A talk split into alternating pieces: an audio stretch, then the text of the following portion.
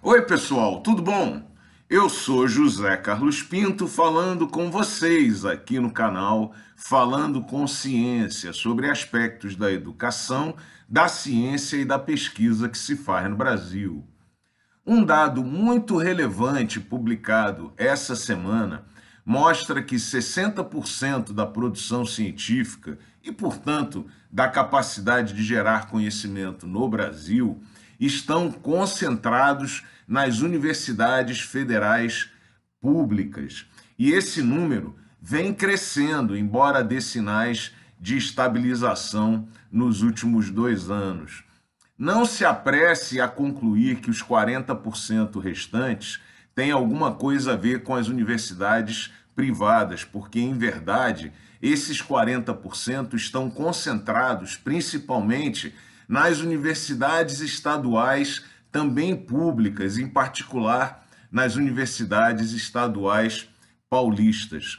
Apesar de concentrarem 80% das matrículas e serem cerca de 80% das instituições que oferecem cursos de ensino superior no Brasil, as instituições privadas são responsáveis por apenas de 1 a 5% da produção total de conhecimento no Brasil. É impressionante, não? A diferença é absurda. Se usarmos esses números para fazer uma espécie de média ponderada, nós concluiremos que um estudante matriculado numa instituição pública tem capacidade de gerar conhecimento de 100 a 400 vezes maior que a capacidade de um estudante matriculado numa instituição privada. Alguém poderia então se perguntar, mas ué, as universidades federais não estão em crise? Como é que elas vêm aumentando esse percentual de participação na produção científica brasileira? E a resposta para essa pergunta é muito simples. É porque esses ciclos são longos nós estamos vendo nesse momento ainda os reflexos dos investimentos feitos, principalmente durante os governos Lula e Dilma, na construção de novas universidades federais e no aumento das matrículas de estudantes nessas instituições de ensino superior público.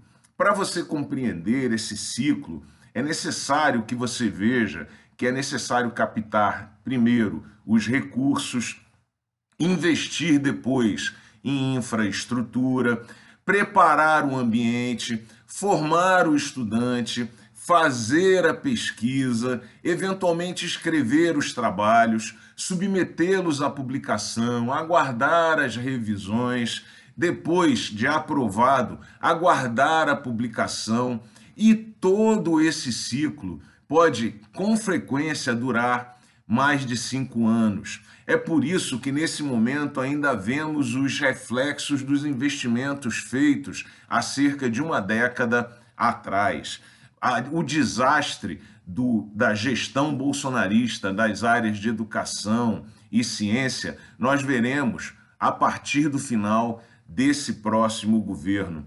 E é por isso que nós precisamos retomar a trajetória de investimento continuado em educação, em ciência no país, porque só esse investimento continuado poderá transformar a cara da sociedade e da economia brasileira. Veja que nesse momento as universidades federais continuam sem recursos para cumprir as suas obrigações e estamos tendo que fechar restaurantes universitários nesse momento por falta de dinheiro. É preciso retomar a sensatez do investimento continuado em educação e em ciência no Brasil, para que daqui a cinco anos nós continuemos festejando os avanços da sociedade brasileira nessas áreas. Um grande abraço e até o próximo vídeo.